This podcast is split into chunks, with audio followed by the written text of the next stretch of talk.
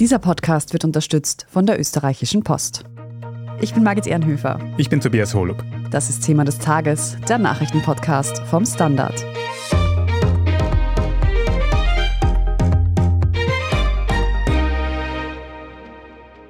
In Österreich kommen aktuell besonders viele Flüchtlinge an.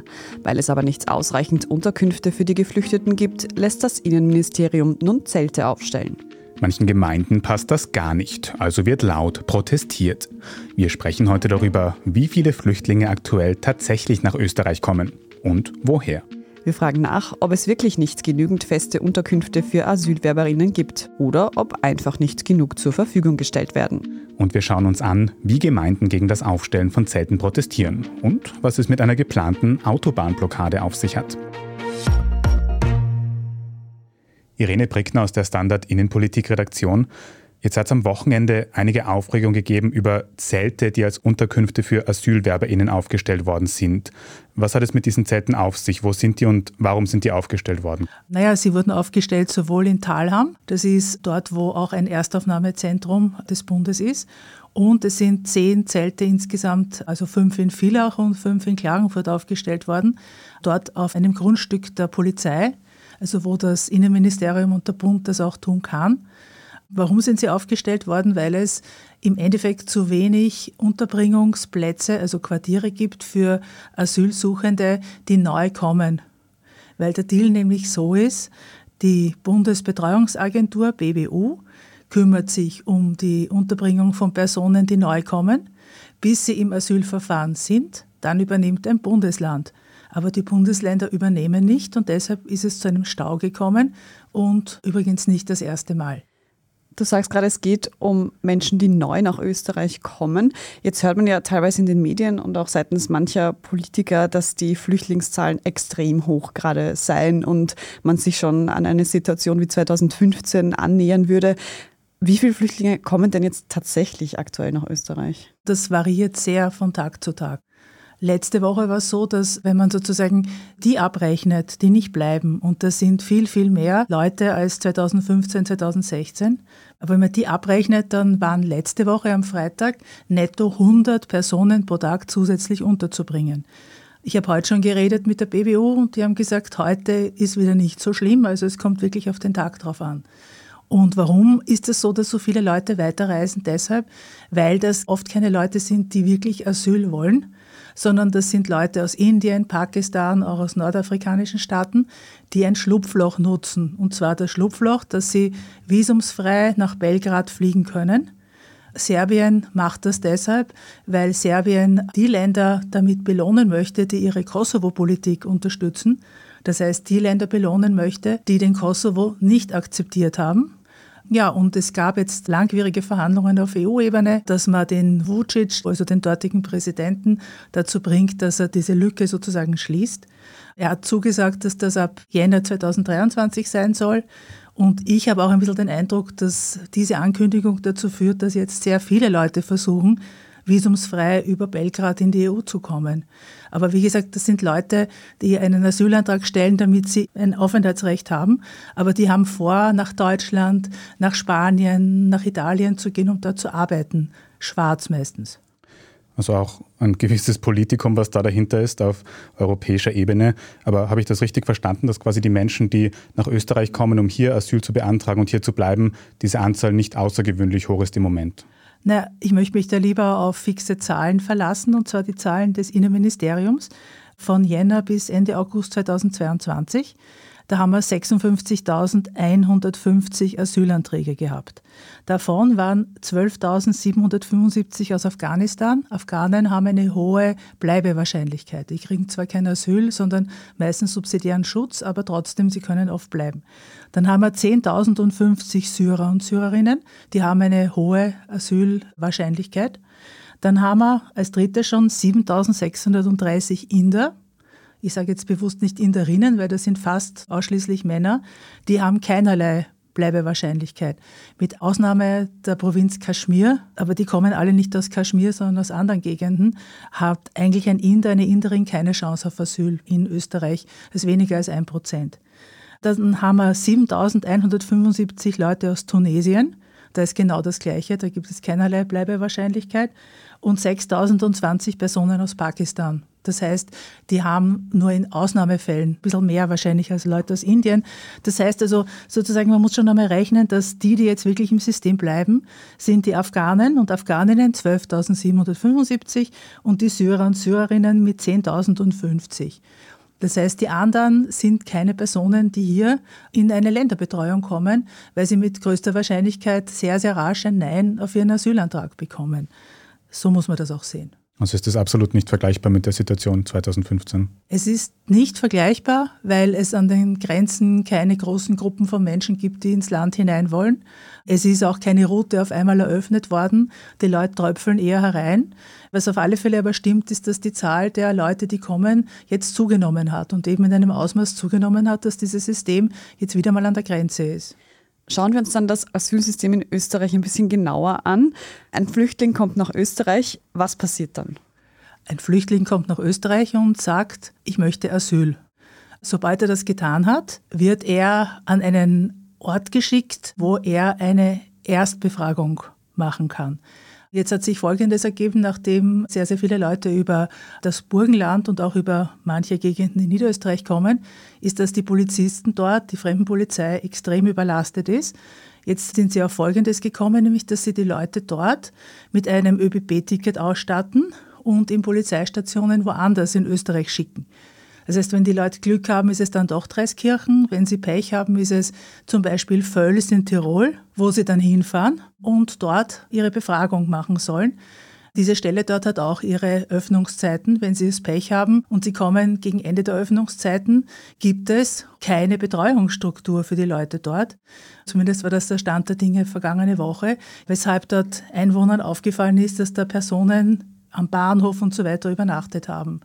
Wenn es aber gut geht und wenn Sie diese Befragung gemacht haben, dann bekommen Sie ein weiteres Ticket an den Ort, wo Sie untergebracht werden. Und Sie werden dann eben untergebracht, erst einmal in Stellen der Betreuungsagentur mit der Option, dass sobald entschieden worden ist, dass das Asylverfahren wirklich behandelt wird, das ist dann der nächste Schritt, Sie in ein Bundesland transferiert werden, wo Sie den Ausgang des Asylverfahrens abwarten sollen. Und genau an diesem Punkt hakt es mit den Unterbringungen. Also für die langfristige Unterbringung sind dann die Bundesländer verantwortlich, verstehe ich das richtig? Mhm, genau. Es können aber auch Leute natürlich, man muss sich nicht vorstellen, dass alle Asylsuchenden in irgendwelchen Einrichtungen leben, sondern es besteht auch die Möglichkeit, dass die Leute sich privat etwas mieten mit dem doch sehr wenigen Geld, was sie bekommen. Das ist auch mit ein Grund, warum in Wien die Quote, weil diese Unterbringung ist in Quoten aufgeteilt, und Wien übererfüllt diese Quote massiv. Erstens, weil sie kooperieren und zweitens auch deshalb, weil natürlich am ersten noch eine Mietwohnung zu fünft oder sechst in Wien findet und die Leute leben dann einfach während ihres Asylverfahrens in einer Wohnung und leben von dem Geld der Grundversorgung. Arbeiten dürfen sie ja nur sehr beschränkt. Und kannst du einschätzen, wie ist so die Auslastung in den verschiedenen Bundesländern? Wenn du sagst, in Wien ist es mehr als in den anderen, aber gibt es in den anderen noch Platz quasi? Nein, nein, weil es eben keine Quartiere gibt. Die Bundesländer bieten keine Quartiere an. Und sie bieten auch deshalb keine Quartiere an, weil es einfach nicht genug Geld in dem System gibt, um neue Quartiere zu eröffnen. Auch da ist wieder eine andere Geschichte dahinter. Das System ist so, dass es nachfrageorientiert ist. Wenn viele Leute kommen, sollen neue Einrichtungen eröffnet werden. Wenn wenig Leute kommen, werden die wieder geschlossen. Und das hat natürlich irgendwie das Problem mit sich, dass dann, wenn von neuem mehr Personen kommen, man neue Einrichtungen eröffnen muss. Und für die ist nicht genug Geld da, weil es ist ja, vielleicht ist das auch äh, einigen Hörerinnen und Hörern das in Erinnerung, im März ist angekündigt worden, dass die Tagsätze in der Grundversorgung erhöht werden. Und das war noch bevor diese massive Inflation begonnen hat. Bis heute ist es so, dass nur in Wien und in Tirol diese erhöhten Tagsätze ausbezahlt werden. Warum? Weil diese Entscheidung musste im Nationalrat beschlossen werden noch und in allen neuen Landtagen. Das heißt, wir haben es hier mit einem extrem schwerfälligen bürokratischen System zu tun, das übrigens seit 2004 existiert. Neu ist die BBU, die ist 2019 gegründet worden, aber das sozusagen halt auch überhaupt nicht rasch genug reagieren kann auf Herausforderungen, zum Beispiel finanzieller Art. Jetzt hast du gerade gesagt, in Wien ist die Quote übererfüllt. Wie schaut es denn da in den anderen Ländern aus und wie kommt diese Quote überhaupt zustande? Die Quote funktioniert so, bezogen auf die Einwohnerzahl der verschiedenen Bundesländer wird definiert, wie viel Prozent der unterzubringenden Personen, also im Asylverfahren seienden Personen, jedes Bundesland übernehmen sollte oder muss. Und da ist es so, dass Wien traditionell, also seit 2004, diese Quote massiv übererfüllt. Anfang August war das um 70 Prozent übererfüllt, also 170 Prozent. Dann gibt es das Burgenland, das hat damals die Quote um 6 Prozent übererfüllt. Ich glaube, die sind jetzt bei 10 Prozent, soweit ich mich erinnern kann. Und alle anderen Bundesländer untererfüllen sie massiv. Und zwar am meisten Kärnten mit minus 35 Prozent, Tirol mit minus 33 Prozent, Vorarlberg mit minus 25 Prozent, Salzburg minus 23 Prozent, Oberösterreich minus 21 Prozent, Steiermark minus 17 und Niederösterreich minus 9. Also ich habe das jetzt nicht tagesaktuell, aber ich glaube, man sollte es jetzt als Größenordnung einmal haben. Wir sprechen jetzt gleich noch ein bisschen ausführlicher darüber, warum diese Zelte jetzt notwendig sind und was BürgermeisterInnen in Österreich dagegen machen wollen. Wir sind gleich zurück. Bei der Post werden Möglichkeiten gegeben. So wie Männer jetzt das machen, mache ich das auch. Und das macht Spaß. Die ganzen 24 Jahre über das typische Arbeitsgefühl, was andere haben, habe ich nicht. Wow, so viele Geschichten. Ihr wollt mehr? Dann hört mal in den Podcast rein, den neuen Podcast der österreichischen Post überall dort, wo es Podcasts gibt. Dann kommen wir nochmal zurück auf die Zelte. Du hast jetzt schon erklärt, dass die Bundesländer quasi Unterkünfte zur Verfügung stellen müssen, es aber nicht genug Geld dafür gibt. Und das nicht tun, auch aus anderen Gründen. Auch zum Beispiel, weil man, wo immer man versucht, ein Unterbringungsprojekt zu eröffnen, und wenn es nicht Frauen und Kinder sind wie die Leute aus der Ukraine, sondern hauptsächlich alleinreisende Männer, geht das zu 95 bis 99 Prozent nicht durch. Ich habe mir sagen lassen, dass in diesem Jahr wurden von Seiten der BBU mehrere Dutzend solche Projekte gestartet. Und es sind genau zwei, die was geworden sind. Mhm. Und ist es dann so, dass faktisch tatsächlich keine Gebäude zur Verfügung stehen oder die einfach nicht aufgemacht werden? Letzteres. Es gibt dann in der lokalen Bevölkerung so einen Widerstand, dass es ein durchschnittlicher Bürgermeister, eine Bürgermeisterin nicht erhebt, das durchzusetzen, wenn er oder sie das überhaupt will. Ich meine, ein Zeichen ist ja jetzt wieder, dass in Talham diese Zelte sind ja sozusagen so platziert worden am Anfang, dass sie relativ nah waren zur Grenze der anliegenden Liegenschaften und Grundstücke. Und gleich in der ersten Nacht ist die Polizei etliche Male gerufen worden, weil gesagt worden ist, dass die Flüchtlinge die Musik zu laut aufgedreht hätten. Das heißt, es kommt automatisch zu Schwierigkeiten. Und es ist einfach so, ich weiß, solche Begriffe werden nicht so gern gehört, aber es ist ein System, das von strukturellem Rassismus geprägt ist. Zum Teil kann man verstehen, dass in kleinen Gemeinden man da Probleme und Schwierigkeiten hat, aber niemand hat irgendwie sozusagen den Impuls oder hat die Kraft, um durchzusetzen, dass man endlich ein System aufstellt, wo solche Dinge wie jetzt einfach nicht passieren. Was müsste passieren auf nationaler Ebene, damit das besser wird? Naja, es gibt ja ein Durchgriffsrecht des Innenministeriums in Wirklichkeit gegenüber den Bundesländern. Soweit ich weiß, aber braucht man dafür eine Zweidrittelmehrheit im Parlament. Also ist das jetzt auch nicht wirklich so einfach zu bewerkstelligen. Ich meine, es bräuchte halt auch ein Innenministerium, das ja schon seit Jahrzehnten ÖVP regiert ist, mit nur der einen kurzen Episode des Herrn Kickel. Ein Innenministerium, das das einfach wirklich auch sozusagen fordert von ÖVP regierten Bundesländern und ÖVP-Bürgermeistern und Bürgermeisterinnen in den Gemeinden. Aber das passiert halt nicht in ausreichendem Maß. Was eben diese Bürgermeisterinnen und Bürgermeister in den Gemeinden dazu sagen, das werden wir auch gleich noch besprechen. Aber danke erstmal dir für diese Einschätzung, Irene Brickner. Danke auch. Nun werden ja diese Zelte, die eben aufgestellt werden, nicht unbedingt positiv aufgenommen. In manchen Gemeinden wird sogar versucht, diese zu verhindern. Markus Rohrhofer, du bist auch Redakteur in der Standard Innenpolitik und du warst heute in St. Georgen und da hat es heute Montag eine eigene Pressekonferenz deshalb gegeben.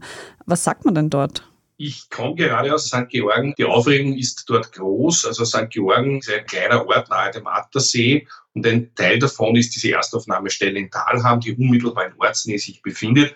Man hat dort seit vielen Jahren eben gelernt, auch mit Asylwerbern zu leben. Manchmal besser, manchmal schlechter. Aktuell ist die Aufregung insofern groß. Der Bürgermeister hat am Freitag in der Früh noch der Bundesbetreuungsstelle angerufen, gefragt, kommen Zelte zu uns?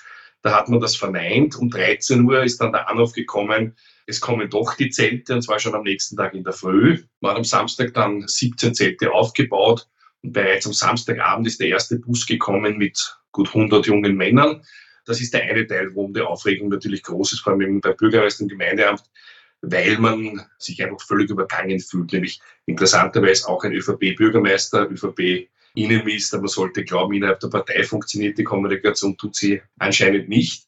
Man hat dann heute eine Pressekonferenz gemacht, ist sehr auf Konfrontationskurs. Das heißt, es wird am 26. Oktober, dem Nationalfeiertag, eine Protestinformationsveranstaltung vor dem Gemeindeamt geben für die Bürger von St. Georgen.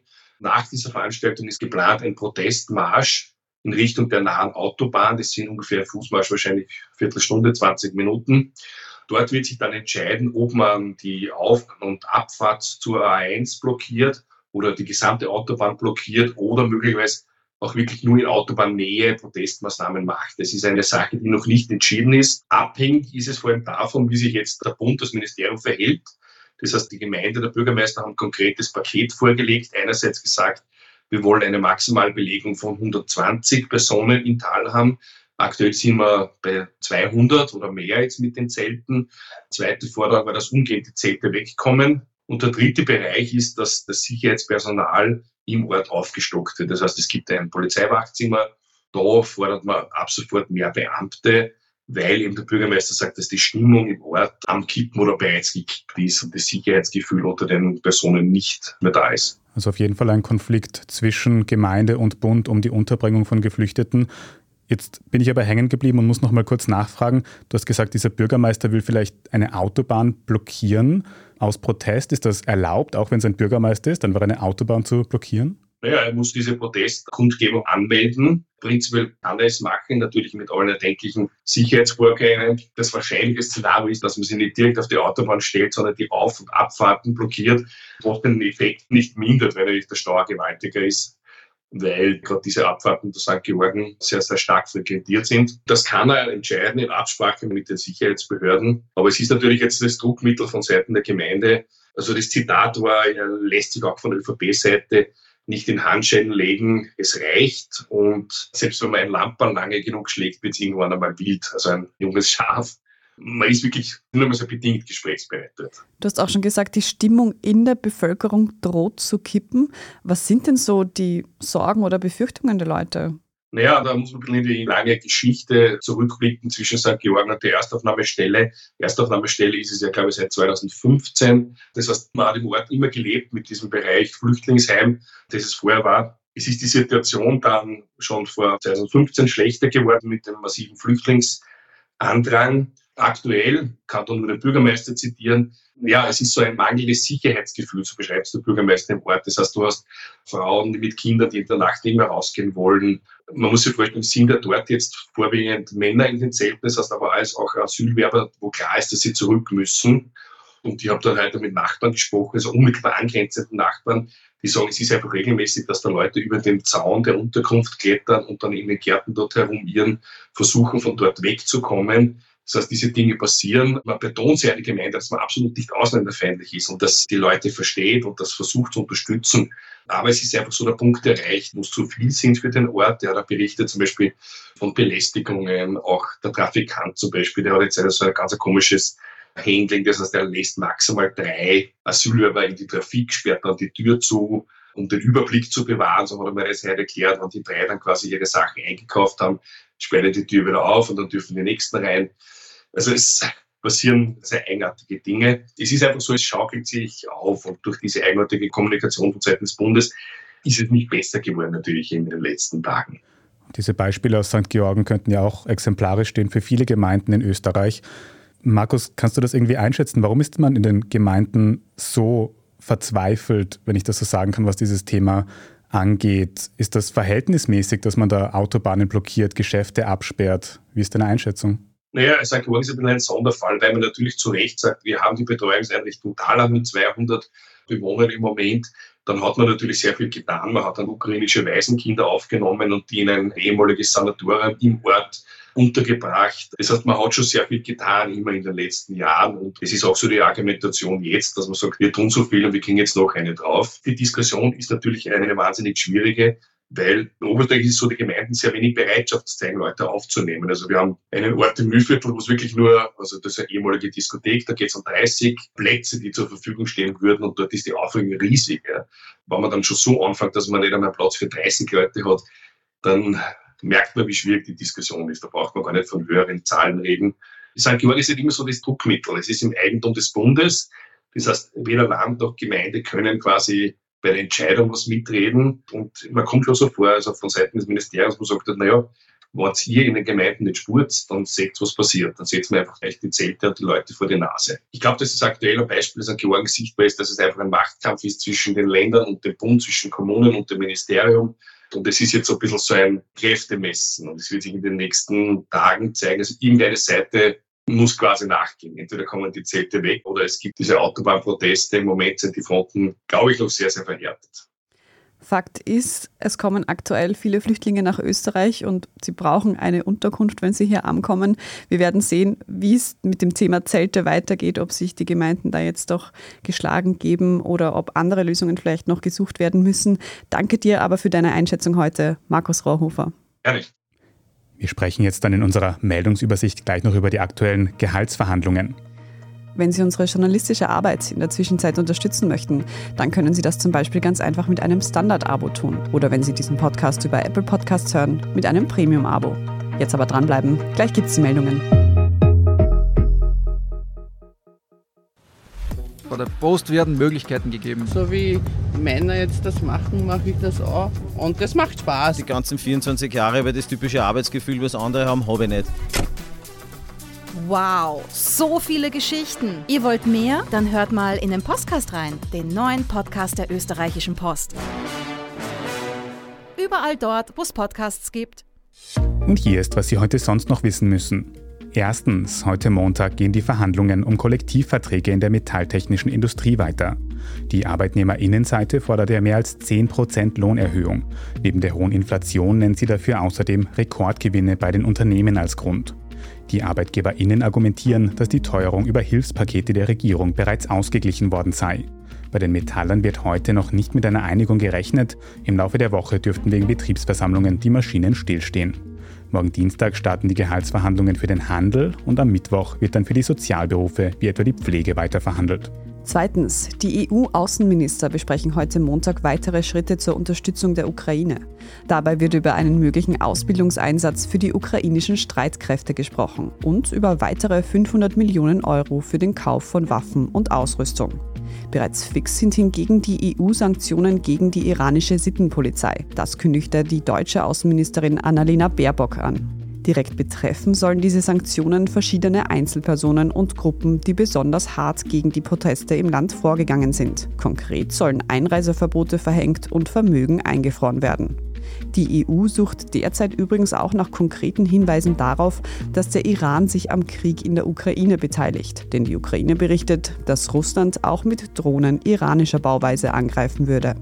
Und drittens, der neue britische Finanzminister Jeremy Hunt von den Tories hat heute Montag sein neues Budget vorgestellt. Notwendig ist das, weil sein Vorgänger Kwasi Kwarteng mit seinen auf Schulden basierten Budgetplänen die britischen Finanzmärkte so verunsichert hat, dass Premierministerin Liz Truss ihn letzte Woche entlassen hat. Auch für Truss selbst ist das eine politische Niederlage, denn nun mehren sich Gerüchte, dass ihre Partei auch Truss selbst nach weniger als zwei Monaten Amtszeit wieder austauschen könnte. Einige Internet-UserInnen haben das schon vorausgesehen, nämlich die UrheberInnen jenes Livestreams, der die Frage stellt: Will Liz Truss outlast this lettuce? Da sieht man einen Salatkopf mit Kulleraugen neben einem Bild von Liz Truss. Die ZuschauerInnen warten jetzt gespannt darauf, ob der Salat länger frisch ist, als Liz Truss im Amt verbleibt. Und aktuell haben sie darauf wohl gute Chancen. Und zum Schluss haben wir noch eine Hörempfehlung für Sie. In der neuen Folge unseres Schwesterpodcasts Inside Austria haben sich unsere Kolleginnen gefragt, ob hinter dem anfänglichen Satirepolitiker Dominik Vlasny mehr als nur Spaß steckt und er mit seiner Bierpartei Österreichs Politik in Zukunft ordentlich aufmischen könnte. Inside Austria hören Sie überall, wo es Podcasts gibt und natürlich auch auf der Standard.at. Dort lesen Sie auch alles weitere zum aktuellen Weltgeschehen. Und falls Sie Feedback oder Anmerkungen für uns haben, dann schicken Sie diese gerne an podcast.derstandard.at. Wenn Ihnen diese Folge von Thema des Tages gefallen hat und Sie keine weitere mehr verpassen wollen, dann abonnieren Sie uns doch auf Ihrer liebsten Podcast-Plattform. Bei der Gelegenheit können Sie gleich auch eine gute Bewertung dort lassen. Das hilft uns wirklich sehr. Ich bin Tobias Holub. Ich bin Margit Ernhöfer. Danke fürs Zuhören und bis zum nächsten Mal.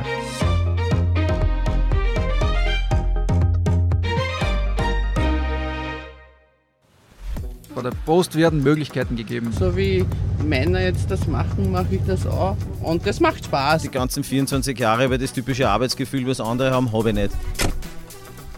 Wow, so viele Geschichten. Ihr wollt mehr? Dann hört mal in den Podcast rein, den neuen Podcast der österreichischen Post. Überall dort, wo es Podcasts gibt.